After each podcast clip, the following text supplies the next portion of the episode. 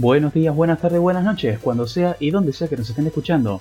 Sean todos bienvenidos a una nueva edición de Control Link. Control Link, un programa donde hablamos de juegos, cómics, películas y todas esas boludeces que nos gustan. El episodio de hoy está titulado ¿Estafas? Hoy vamos a retomar los teasers sobre el nuevo Call of Duty e información sobre ellos que acaba de salir recién, hace 40 minutos. Y después Rodri nos va a contar una disputa que surgió entre Apple y Epic Games. Para terminar en el lado B de hoy, te voy a contar la historia de la mayor estafa del mundo en un videojuego, la estafa de Evil Knight. Así que ya sabes, quedar hasta el final porque no te la puedes perder. Pero antes de empezar, vamos a contar algo de nuestros amigos de PresF Estampados: videojuegos, cómics, cine, series, rol o tu diseño personalizado. PresF lo hace para vos. Búscalos en su Instagram, arroba PresFGeek,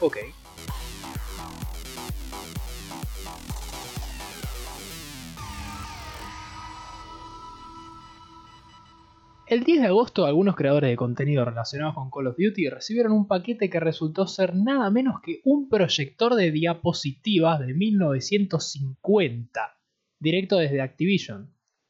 Junto con el paquete de Doritos, este sería el próximo paso a revelar el nuevo Call of Duty.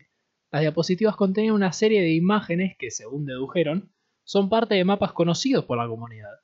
Y otras tenían códigos, que después de varias horas de estarlos descifrando, apuntaban a una página llamada Pawn Takes Pawn, peón toma peón en español.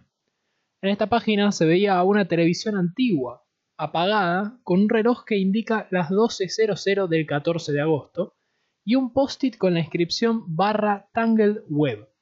Yo me quedé un rato mirando la página y se me ocurrió, dije, bueno, puedo poner barra Tangled Web en la URL de la página. Y me encontré con una carta que, entre formalismos y palabras bellas, dice todo es parte del juego y esta es la primera pista. Por lo que vamos a tener que esperar unos días más a ver qué pasa.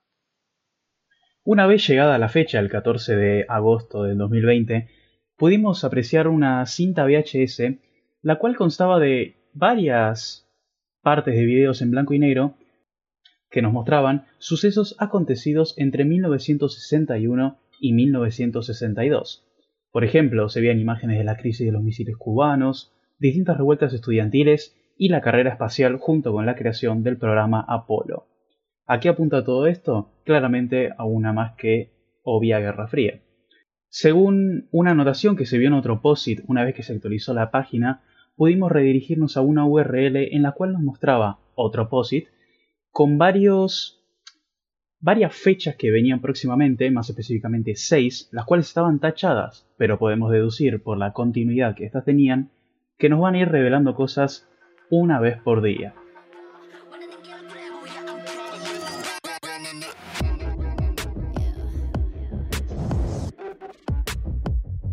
Una nueva guerra comienza. Tras la decisión de Epic Games de incluir una opción de pago directo in-game en las versiones de iOS y Android en Fortnite, justamente para eludir mecanismos oficiales de compra en la aplicación, Apple retiró el juego de su tienda. En respuesta a esto, Epic Games presentó una demanda legal por restricciones anticompetitivas y prácticas monopólicas, declarando que Apple se ha convertido en lo que una vez criticó, el gigante que busca controlar mercados, bloquear la competencia y sofocar la innovación. Lo cierto es que poco futuro tiene esta demanda y no creo que Epic pueda salir vencedor esta vez. ¿Cree que no? Yo creo que Apple quiere realmente tener Fortnite en su tienda. A lo que voy es, Sí, no es el único juego de su género, ya que hay mucho Battle Royale y es más, hay muchos Battle Royale conocidos para móviles. Pero yo creo que Apple no va a ir tan lejos con esto. Le va a decir, no, perdón, bueno, era una jodita, ahí te lo puse de nuevo en la tienda. no sé, el futuro lo deparará, veremos qué pasa.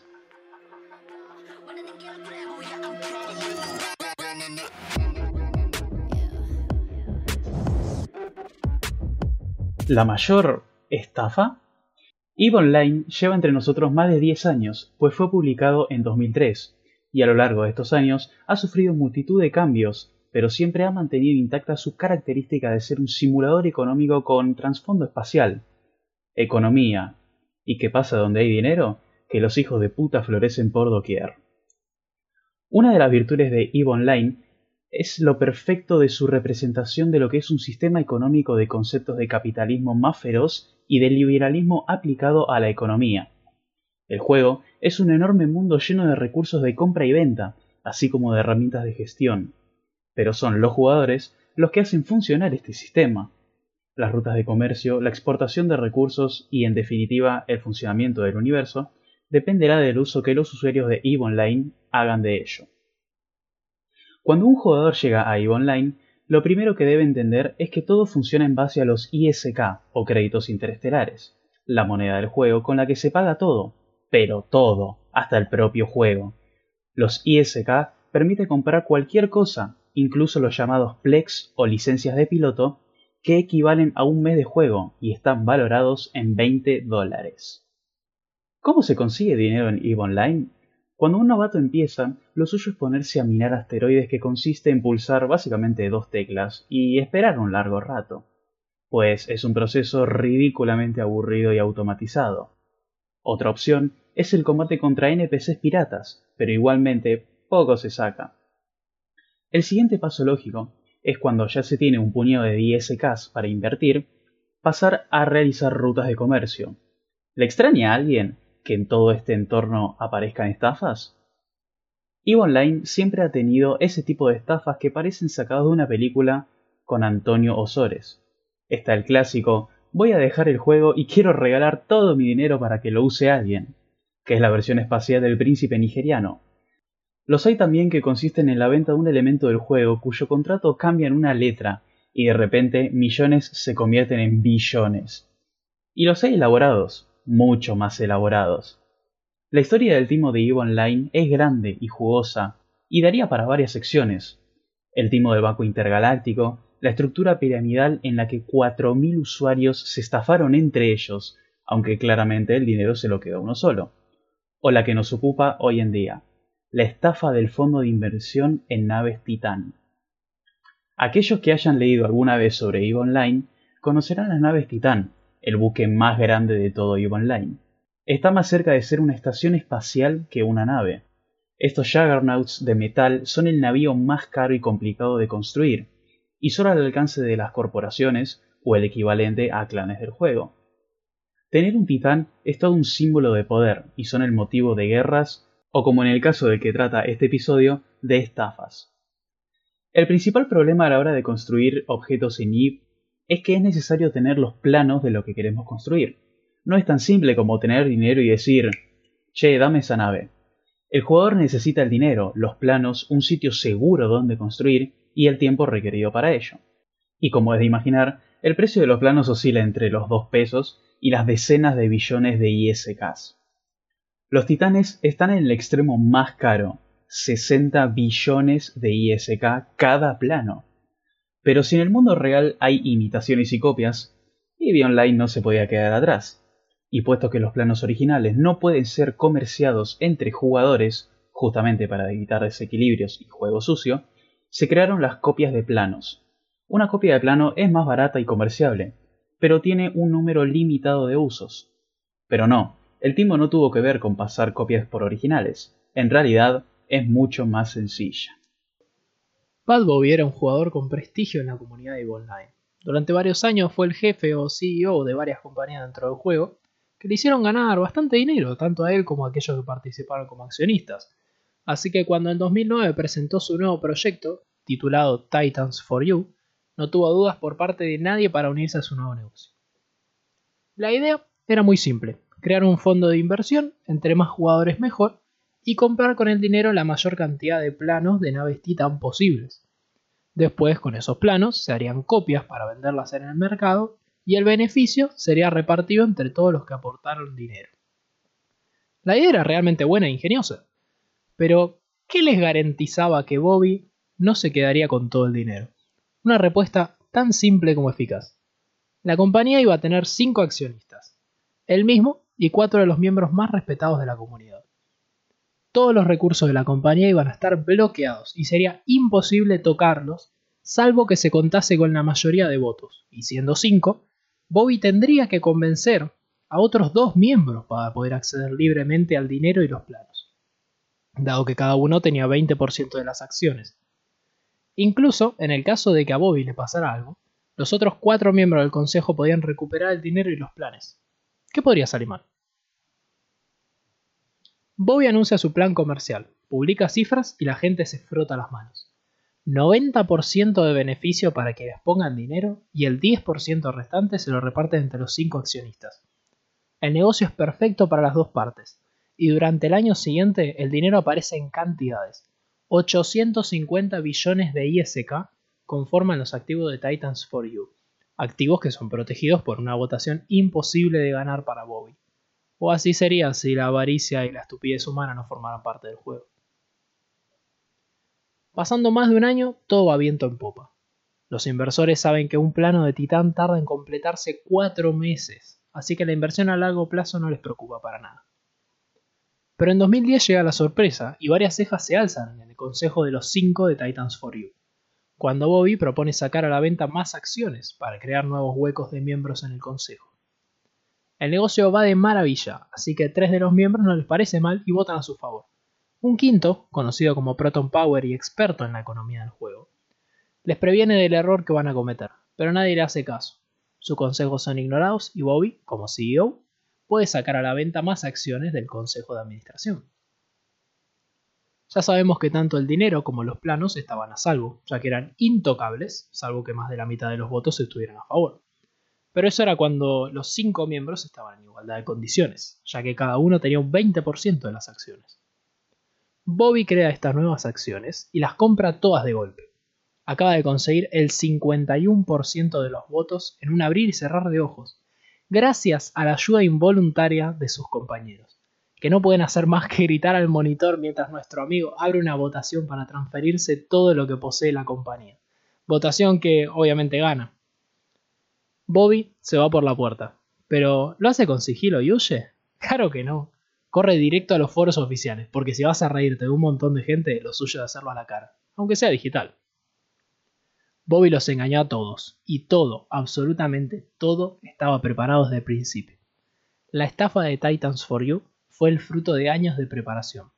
Todas las empresas pequeñas que creó no fueron más que una forma de generar confianza, porque cuando existe dicha confianza, la gente se afloja con mayor facilidad. Se embolsó más de 850 billones de ISK, lo que es lo mismo que 45 mil dólares. Algunos jugadores se llenan de cólera al verse estafados, pero otros simplemente aplaude. Bobby no rompió ninguna regla, no hizo trampas, no transgredió las condiciones del juego. Todo lo que Bobby hizo entra dentro de la legalidad del capitalismo extremo que simula EVE Online, y que es incluso promovido por los creadores del juego. EVE es un juego de apuestas y riesgos, donde podés perder todo en 10 minutos, y en el que no hay seguridad sobre nada. Esa es parte de su encanto y la fuente de todas sus historias. La gran estafa de Titans for You no cambió el mundo como tal, pero sí mostró cómo es en realidad aunque ese mundo sea un videojuego. CCP, los creadores de EVE Online, no solo no impidieron o castigaron la estafa, ni mucho menos banearon a Bobby. Al contrario, promueven en cierta forma este tipo de competencia feroz y cruel entre jugadores. Así es el juego y así ha de ser. El dicho en EVE es no hueles una nave que no esté dispuesto a perder, y hay que entenderlo de forma absoluta. Bobby lo entendió bien, muy bien. Si eso no es entender lo que es un juego, yo no sé lo que es. Y con esta hermosa frase cierra esta hermosa historia. Bastante. Bastante bonita, la verdad, ¿no? Particular, ¿no te parece? También particular. A ver. No rompió ninguna regla. ¿Qué más queremos decir? Eso está clarísimo. Jugó en base a todas las reglas. Se tomó su tiempo para prepararlo. Analizó, hizo sus planes. Y al final lo único que tuvo que hacer fue pedirlo. Simplemente pidió y dijo, ¿podemos abrir más huecos en este consejo? Y dijo, sí. Él no dijo, podemos abrir más huecos y que lo tome otra gente. Abrieron más huecos, él se aseguró esos huecos. ¿Quién es Bobby? Buena pregunta, ¿no? Hoy no sé quién es Bobby. Podría estar entre nosotros siendo CEO de una empresa muy importante. Debe estar regocijándose dentro de sus bueno, ya no existen esos 45 mil dólares, pueden haberse fumado como pueden haberse convertido en otra empresa, o no, pero bueno. Yo creo que este tipo de historias nutren este universo, porque cualquiera puede decir, bueno, yo voy del punto A al punto B, pero cuando hay una parada de por medio y te desvías del camino principal, yo creo que lo vuelve más regocijante y es como te, quedas admirado porque diciendo, lo hizo dentro de un juego, ¿quién, quién, quién se lo imaginaba? Salvo el caballero este que, que lo, medio que lo predijo, diciendo que iba a ser una mala idea, pero bueno. Proton Power. Proton Power, ese. Sí, tal cual como te decía antes, me parece que eso es justamente un espejo y es una forma de reflejar cómo es el mundo. Aunque sea el mundo dentro de este videojuego. Vos explicabas al principio. Esta tiene un sistema de una ultraeconomía capitalista feroz y liberalismo aplicado y no sé qué más dijiste, que es el ejemplo exacto de cosas que te pueden pasar hoy. Cada uno lo aplica como quiere. Yo creo que ese tipo hoy no tiene su empresa porque no quiere, va, capaz que la tiene, no sé, pero porque no quiere simplemente. Entonces, para cerrar un poco esta historia, yo diría, cada uno sabe. Y como les contaba más temprano, hay que entender las reglas con las que uno está jugando. Si eso no es entender un juego, yo no sé lo que es. Estas historias son, nada, muy interesantes, creo yo, y abundan por doquier dentro de nuestro universo. Así que vamos a empezar a traerlas más seguido, ¿no? Cada tanto vamos a traer algunas de estas historias dentro del mundo gamer que se dan y son algunas conocidas, como el caso de Bobby, y algunas poco menos y bastante más interesantes. Pero van a tener que esperar para descubrir ese misterio. Sin mucho más que agregar, les damos las gracias por escuchar el programa de hoy. Como saben, pueden seguirnos en nuestro Instagram, arroba geeksonduty, donde publicamos noticias de manera regular que no salen en el programa Además, vamos realizando encuestas de manera periódica para saber qué van opinando de las novedades de nuestro universo. Si vienen de Instagram, no se olviden de dejar el follow al podcast para ayudarnos a crecer.